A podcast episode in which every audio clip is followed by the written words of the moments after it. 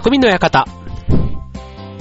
川崎匠です。調和表 .com の協力でオンエアしております。はい、12月に入りましてね、年末モードということで、えー、やっぱり年末というと、こう、歌番組、ね、結構多いかなと思うんですよね。ちょうど、えっ、ー、と、このオンエアの前にもね、FNS 歌謡祭、ね、まさに年末恒例のというところですけども、あとは、レコード大賞とか、ね、あと本当の大晦日にはね、紅白歌合戦ということで、結構歌番組ってね、なんか年末っぽいなぁなんていうふうに思うんですけども、あの、その中で、まあ自分がその、まあ歌番組って言ってもね、まあ最近でこそ、あの、新しい曲というか、一時期ね、10年ぐらい前が一番ね、なんか新曲についていけてなかったかなと思うんですけど、最近ね、なんか歌歌番組を見てて思うのが、やっぱりなんか僕ら向けにちょっとしてくれてるのかなって思うような、いわゆるあの、それこそ20年前ぐらい、20年、25年ぐらい前の歌とかを結構若い人が歌ってたりとか、ね、それこそあの、で、FNS 歌謡祭で言えば、セーラー服と機関銃なんて、1981年、ね、25年じゃあね、1981年って35年前のですよ。35年前の歌をね、え今普通にこう聴けたり、ね、それ以外でも本当にもう20年前って言ったらなんかつい昔のような気がしますけども、ただ1995年、6年とかっていうね、それぐらいの僕がちょうどあの会社に入った頃なんかがまさにその年なんですけども、まあ、その頃、ね、流行っていた歌なんていうのも、今と考えたら確かに20年前の歌ってすごいなと思うんですけども、なんかついちょっと前のような感じがしてしまうっていうのもなんか懐かしいというだけじゃない、ちょっと、あの、あ、そんなに年が経ったんだってなんかね、あの、いろんな感慨深いものを、あの、歌番組の中で、いつ当時のね、歌ですとかで、カッコで、こう、西暦とかが出てきたりするとね、余計そんなことを思ったりもするんですけども、はい。で、そんな、えっ、ー、と、今、ね、FNS 歌謡祭とか、ああいった歌番組ね、で流れるものっていうのは、まあ、日本の歌手で言えば J-POPS と、まあ言われていますけども、まあ僕の、その、こう、なんていうの、体に、こう、フィット感があると言ったらいいのかな、なんか、こう、口ずさめる曲が多いっていうのは、やっぱり90年代とか80年代後半とかの、まだ J-POP というよりは歌謡曲なんていうね、部類で言ってた時の歌の方が、やっぱり1番だけじゃなくて2番まで知ってるぞなんて歌も結構あったりして、で歌謡曲って言うとなんとなくね、こうもう若い人からしてみたらもう演歌と違いがあんまりなんかわかんないみたいな感じもあるのかもしれないんですけども、ただ、えー、っと、今の J-POP は間違いなく歌謡曲のルーツから来てるものがたくさんある。例えば、えっと、ジェジャニーズのね、歌なんていうのも基本はみんな歌謡曲というくくりだったはずなんですけども、まあ、言葉自体がね、すっかりしたし、されてしまったというか、やっぱりね、今言ってみると、ね、1970年代、まさに僕が生まれたも40年代ぐらいのね、なんかそういう40、40代ぐらいの人たちが、あの、慣れ親しんだ、ね、日本の、あの、ポップスというイメージが、やっぱり強いかなって。で、その後ね、いろんなこうテクノとかもね、いわゆるあの、ちょっと新しい感じ、ラップとかね、ああいったものがいろいろ入ってきてるやつなんかは、ちょっと歌謡曲とはね、一線を画すようなものが、まあそれ以降いろいろ出てきたというところかなと思いますけども、この、えー、今日のテーマは、えー、歌謡曲でお送りしたいと思うんですけども、なんともこのね、普遍的というか、世代を問わず、こう馴染むメロディかね。あと詩とかね、えー、あの、歌詞なんかにも、こう、どっか、こう、文学的というか、なんか印象に残りやすい要素があったりとか、ね、あとはその、老若男女、男女じゃないですけども、あの、ね、子供からお年寄りまでね、口ずさめるみたいな、ね、ミリオンセラーとなれば、ね、あの、本当に別にその歌詞が好きじゃなかったとしても、ね、テレビとかで延々に流れてきたから自然に覚えてしまったよ、なんていうのが、いわゆる昔で言うミリオンセラーで、歌謡曲の中でも大ヒット。ね、まあ当時で言ったらそれこそ50万枚ぐらい売れたら大ヒットっていうことでね、みんなその歌を知っていた。ね、その歌手が好きじゃなかったとしても知っていた。なんていうね、なんかそういうところがやっぱり歌謡曲のすごいところなんじゃないかと思うわけです。ということで、えー、今日のテーマ、歌謡曲、えー、どうぞお楽しみに。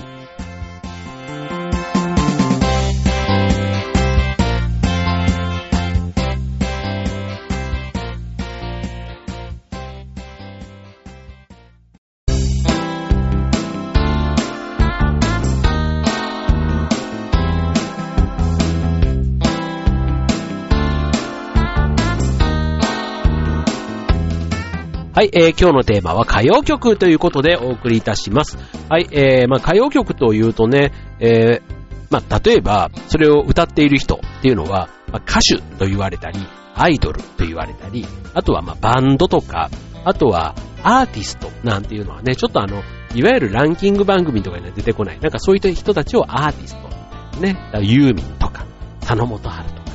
ね、長渕剛とか、ね、なんかそういった人たちがなんとなくこうアーティスト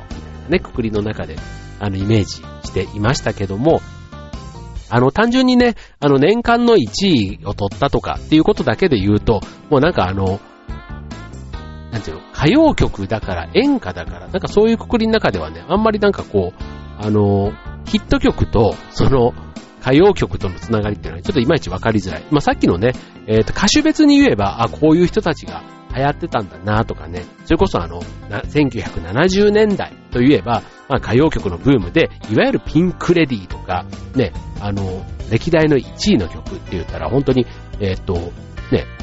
ピンクレディーはアイドルとして、なぎさのシンドバッドだったり、よ、で、これ年間の1位ですよ、1977年。ね、あとは、えっ、と、その次の年、78年もピンクレディーの UFO が1位と。ね、えー、で、遡って、1971年は小柳ルミ子、私の城下町。これアイドルというか歌手というかね、小柳ルミ子が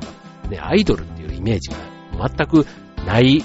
人たちもいるんじゃないかなと思いますけど、ただそれ以外のね、えー、1970年代というのは、意外と、えっ、ー、と、歌手というくくりに入る、えっ、ー、と、殿様キングス、厚み二郎、えー、桜と一郎、結構、ね、演歌というかね、なんかそういうちょっとサウンドの部分が1位、年間の1位になっている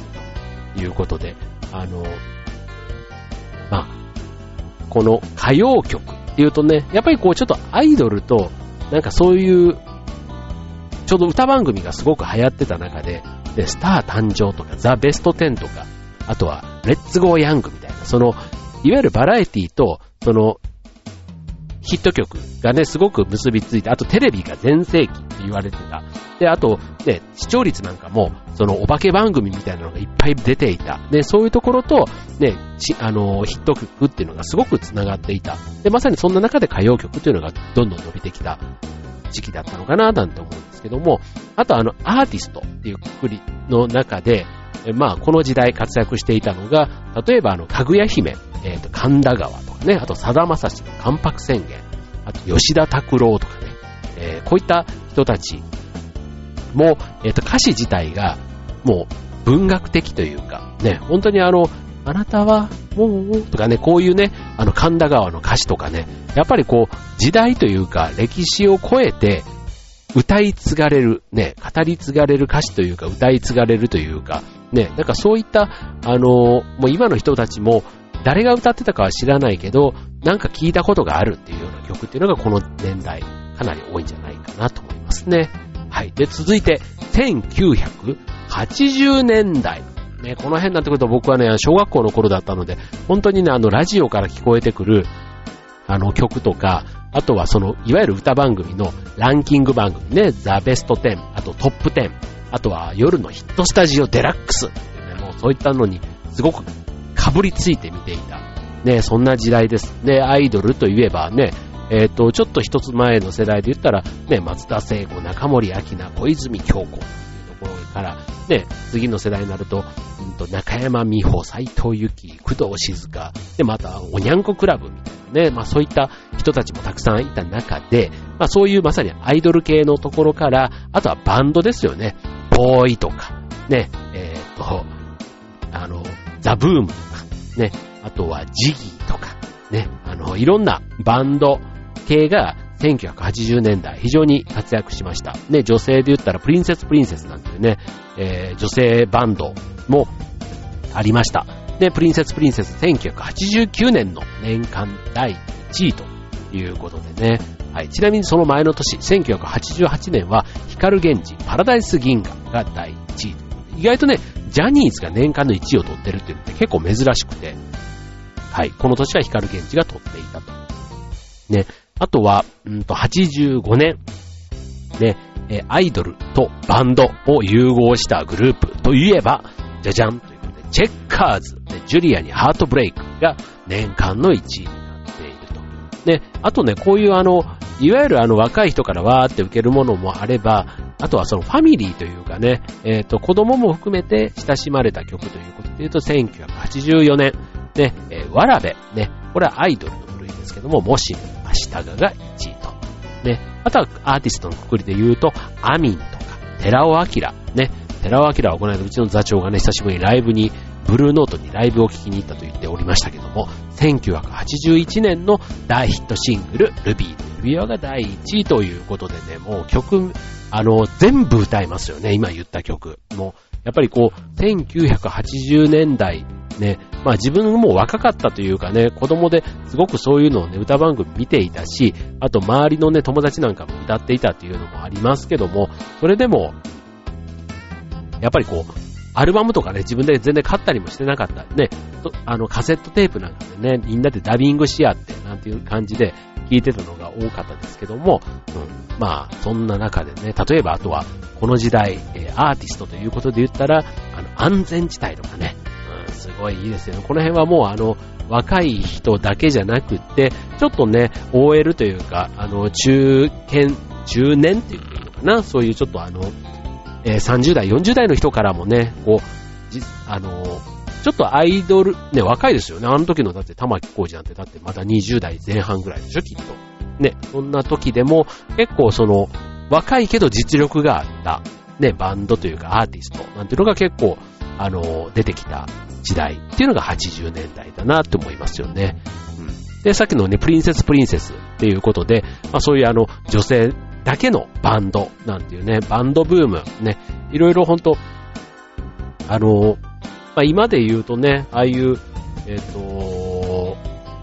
フェスみたいなやつとかでね、バンドと触れる機会も多かったし、昔で言ったらあの、ホコ天とかね、ああいったまあ東京でいうね、ホコ天、原宿とか、ああいったところでね、やってたところから、あの、イカ天とかね、なんかそういったものとかがあったりして、そういうとこからデビューしていくバンドも多くありましたけども、はい。で、あと、アイドル。ね、さっきおにゃんこクラブなんていうのも言いましたが、あとは男性で言ったらタノキントリオなんていうのもね、この80年代、えー、流行ったということで、一方で、あの、この80年代、音楽自体が非常にあの、批判もされたし、こう、ランキングでは1位になったりするんだけども、あの、例えば歌が下手。ね、おにゃんこクラブは歌が下手というのをすっごく言われていました。ね、当時の僕もあの、なんかオリコンウィークリーとかね、ああいった雑誌とかでも、やっぱりね、えっと、おにゃんこがずっとね、毎週毎週シングル出せば1位ってなってたんですけども、嫌いな歌手みたいなで、おにゃんこがずっと1位だったりね、あの歌が下手とかね、そういう風に言われてたりしましたし、あとは、演歌も結構ね、あの、ヒットした。うんと、例えば、瀬川栄子とかね、うん、あの、あと、吉幾三、雪国、ね、瀬川栄子、命くれないとかね。まあ、こういったのもあの、歌番組のああいうアイドルとかが結構出てくる番組とかでも演歌勢としてね、こう入ってきてたというのが、やっぱりあの、印象深いですよね。人生いろいろとかね、ああいったのなんかもすごく、あの、直接ね、ファンとかじゃなくても、やっぱり耳にするというか聞く機会が多かったから、なんか口ずさめるなんていうのがこの時代多いような気がします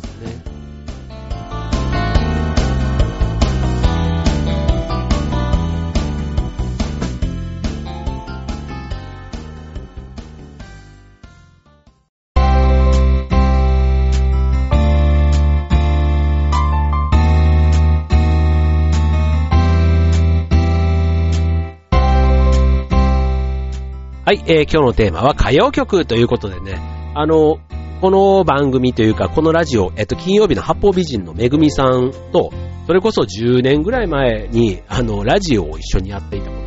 て、その時は歌番組を担当してたんですね。はい。で、それでランキングの番組で、その時のあのヒットチャートをね、紹介していた番組をやっていたんですけども、まあ、その時なんかはね、あの、まあ、その時々のまヒットチャートというか、ね、紹介をしていくわけですけども、やっぱりこう、ランキングで、こう、ずっと1位を取っている曲っていうのも、やっぱりその当時にもあったりするわけですよ。で、こう2時間の生放送とかね、そういった番組を持たせてもらっていたので、まあ、その時にランキングの紹介がの合間を縫って、まあちょっとコーナーとかをね、自分たちで作って、こう放送をしたりするわけですけども、まあそのコーナーの中で僕は当時あの、自分の好きだったこのまさに歌謡曲をね、ピックアップして よく流していましたよね。あの、この、えっ、ー、と、クリスマス時期だったら、で、その、例えばクリスマスキャロルの頃には、ね、稲垣純一みたいな感じでね、なんかちょっとあの、聞いてるね、リスナーの方が、まあ自分たち世代に近い人だったら喜ぶだろうな、なんて曲をピックアップしてね、かけたりもしていましたけども、そんな曲というかもう僕の中では歌謡曲の前世、まあ J-POP っていう言葉がね、言われ始めた年とも言っていいかもしれませんけども、えっと、1990年代です。ミリオンセラーがね、たくさん出た、ね、えー、時代ですけども、もうこの時の曲はもう全部歌えるんじゃないですかねっていうぐらい、はい。えー、まああの、ジャンルもそうなんですけど、結構やっぱバンドとかアーティストって言われるところの人たちをね、が結構年間の首位を獲得しています。えー、例えばチャゲアンダースカだったり、えー、ミスターチルトレン、ビーズなんていうね、バンド系。で、あとは、えっ、ー、と、まあ、バンドアーティストって言われる人たちですかね。うん。で、あの、まあ、子供からお年寄りっていうね、そういった幅広い世代ではないものの、あの、ドラマとのタイアップとか、ね、ミュージックビデオみたいなところで、若い層に幅広く支持されたということで、今ね、ざっと曲名だけで言うとね、例えばドラマで支持されたもの、1991年の1位は、ラブストーリーは突然に小田和正ということで、これは、ね、あれですよ、東京ラブストーリー。ね、主題歌。で、次、1992年、こちら、米米クラブ、君がいるだけでということで、これもね、ドラマの主題歌ですよね。えっ、ー、と、あの、安田成美と中森明菜の出ていた、忘れましたが、そのドラマです。はい。で、次、1993年、チャゲアスで、やーやーやー。これは、これもあれですね。あれですね、ばっかりだね。小田裕二と石黒賢の出てた、えー、振り返れば奴がいる主題歌ですよね。はい。続いて、94年はミスターチルドレン、イノセントワールド。95年はドリカムでラブラブラブ。96年、ミスターチルドレン、名もなき歌。で、97年は安室奈美恵で Can You Celebrate。98年、グレイで誘惑。で、そしてちょっと毛色が変わって99年は、早見健太郎とのあの、団子三兄弟ということで。ちなみに90年も、えー、BB クイーンズ踊るポンポコリン、ね、ちびまる子ちゃんの主題歌ですけども、こういったところ、ね、全部、まあまあ知ってる曲ですよ、僕なんか。で言えば。あの、そんなに一生懸命ファンとかじゃなくても、あの、どの曲でもカラオケでかかれば、口ずさめるなっていう曲が多いのがこの90年代ですけども、はい。ちなみにこの時代はね、あの、えっ、ー、と、小室ブーム、TK プロデュースのね、まあ、あの、グローブもそうでし、しょ、そうでしゅ、そうですし、カハラのみ、あとは篠原涼子とか、ね、あの、だったり、あとはあの、ザード。なんかもこのね、90年代のヒットした人たちですよね。はい。で、あと99年、ね、90年代後半ということで言うと、えっ、ー、と、宇多田ヒカルがね、オートマティックでデビュー。したり、あとは郷ひろみ、ね、あの、ゴールドフィンガー99でこの辺りで急にこうぐんとね、戻ってきた感じがあったりとかっていうのが90年代。まあ30年近いね、キャリアのある郷ひろみが、あの、まあ、いろんなね、あの、アーチーチー的なね、あのパフォーマンスが、まあ、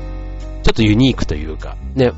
若い人たちからすると珍しいし、年配の人からしてみたら懐かしい感じで、ね、あの、なんか違う意味で、こう、J-POP、いわゆる20代が活躍するっていうところからぐっと40代ぐらいが活躍できるところまで広げたという意味ではすごい貢献度だったなっていうふうに思いますね。はい。で、最後、えー、2000年代、2000年代。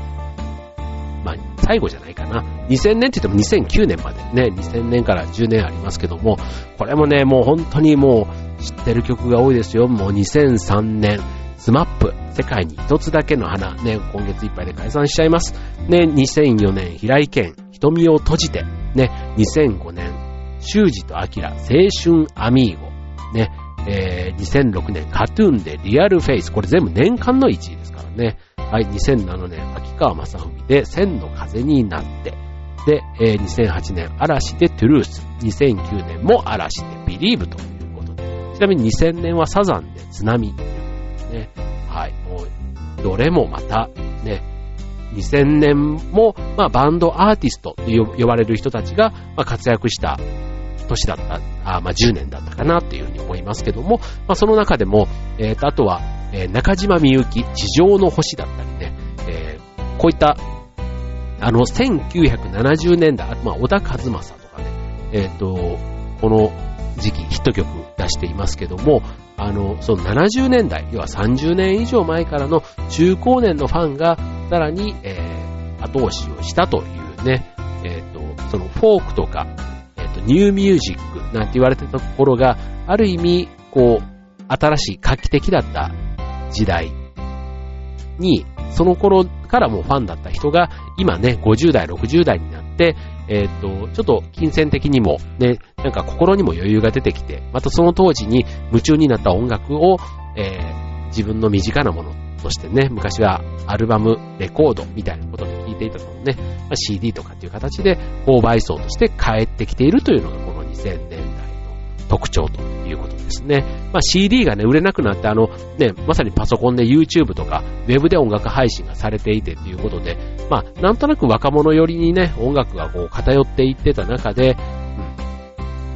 うん、一方であの、嵐とかっていうね、またこのジャニーズの中でも、その若い人だけじゃなくて幅広い、ね、主婦層にまでこう、愛される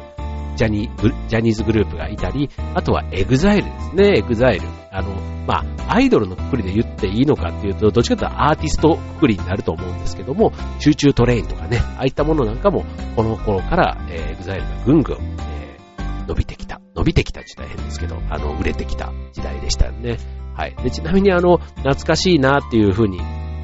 ね、今、これぐらいになってくると結構若い人たちでもね、懐かしいなと思うことあると思うんですけども、例えば2004年、マツケンサンバとかね、こんなものも12年前ぐらいなんですよ。うんかなり懐かしいと思いませんか？はい。ということで、えー、と、あとは直近の、えー、2010年代に入ってきてということですけども、もうこの辺はね、もう売り上げということで言うと、もう2010年からもう全部 AKB なんですよね。10年、11年、12年、13もうね、AKB 商法と言われているもうそこが全て1位になって、まあね、ほとんどミリオンセラーでずっと来ているから、まあ、しょうがないっちゃしょうがないんですけども、まああの、まあ、そのコアなファンに支えられてというところはもちろんありますけども、うん。まあ、売り上げということで言ったらちょっとね、あの、ただ、残念ながら、2010年から13年ぐらいまで、例えばフライングゲットとか、真夏のサウンドグッ、 Sounds good とかね、あの、なんとなくサビの部分は歌えたりする、いわゆるあの、前田敦子、大島優子が2トップでって言ってた、あの頃の曲はわかるんですが、それ以降になってくるとちょっとね、おじさん AKB もだんだんついていけなくなっているんですけども、今もやっぱりミリオンセラーずっと続いてますからね。AKB はなかなかすごいなと相変わらず思わずにはいられませんけども、ただこの頃、えー、この2000年、2010年代入ってきてからもね、え、ー、上村かなトイレの神様とかね、あとは、えっ、と、カオルとともき、たまにムック、まるまるもりもり、まるまるもりもりとかね、ああいった国民的ヒット曲が出ているというのもね、ぜひ、あの、歌謡曲を語る上では、あの、忘れないで言っておきたいというところですね。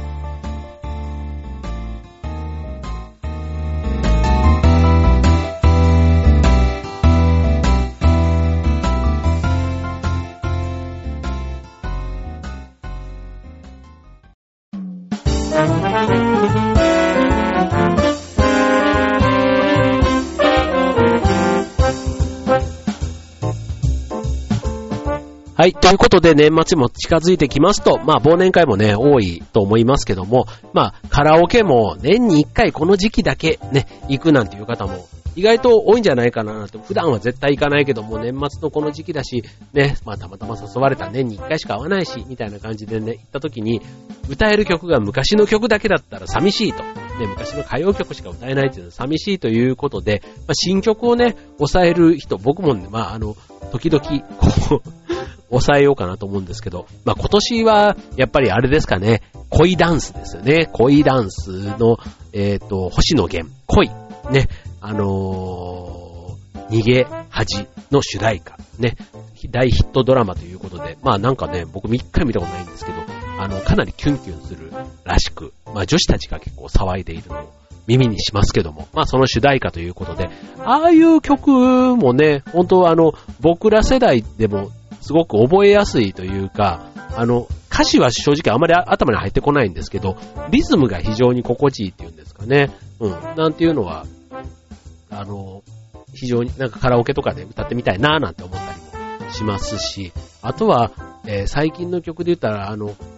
えー、世界の終わりとか、あとアレクサンドロスみたいな、ああいうちょっとあのバンド系の曲なんかも、すごく最近聴いてて、あの、心地いいというか、なんかこう、癖がないというか、押し付けがましくないっていうのかな、なんか、あの、なんかそういう感じが最近してます。はい。最近してますっていうか、うん。なので、あの、車の中でちょっと好き好んでかけてたりもするんですけども、うん。なんか、そういう、ちょっとでもね、世界の終わりとかってやっぱり20代の人たちが好きなイメージもあって、ね、40代のおっさんが、なんか今更何を目覚めてんだっていう感じもするんですけど、うん、なんか、あの、ああいう空気感というか、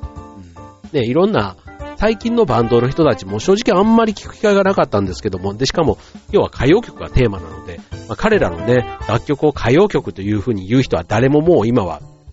いないわけなんですけども、ただ、そんな中でもね、歌謡曲的な要素にやっぱり自分は反応してしまうなぁなんていうのがあって、ね、ゆずとかもすごい好きなんですけども、ゆずの曲もね、なんとなく、あの、まあ、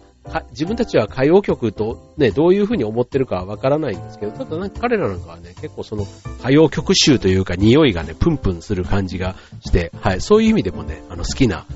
グループではあるんですけどね。はい。ということで、えっ、ー、と、今日はね、ちょっと僕の、どっちかというと好きなジャンルの話だったので、あの、ちょっと細々と話をしてしまいましたが、はい。まあ、あの、歌謡曲。まあ、古い、じゃあ古い言い方だし、ね、今となっては使う人はいないと言われればそれまでなんですけども、はい。まあそこにね、心地よさを感じる人、ね、特に40代以上の方、結構多いんじゃないかななんて思います。で、最近はあの、歌謡曲バーとかね、そういったあの、歌謡曲を専門にかけてくれる、ね、そんな店もあったりしますけども、やっぱりね、行くとね、1回100円ぐらいでこう、あの、昔でいうミュージックボックスみたいなやつで、ね、かけてくれるんですけども、あ、じゃあ、ジュークボックスか。ジュークボックス的なやつでね、かけてくれるんですが、まあ、そこにね、映像なんかもさらにセットで流してくれたりすると、もうね、大興奮というか、まあやっぱりね、あの、バーの狭い空間で、あと音響システムもそれなりにちゃんとしたスピーカーで流れてくるとね、ちょっとしたライブ会場みたいな感じの興奮感があってですね、一回行くとちょっとね、あの、病みつきというか、変な中毒症状が出てしまいそうなぐらい、うん、自分は歌謡曲が好きなんだなって改めて 思わされる、そんな店が、えー、僕の行くところはいつも新橋なんですけども、新橋にもあるし、えー、島内で言うと、あと新宿なんかにもね、あったりします。はい。ぜひね、ちょっともしそういうの興味がある方いたら、えー、個別にお声掛けください。ぜひ、ちょっとね、あの ご一緒できたら嬉しいです。はい、ということで、えー、今週の匠の館はここまで。バイバーイ。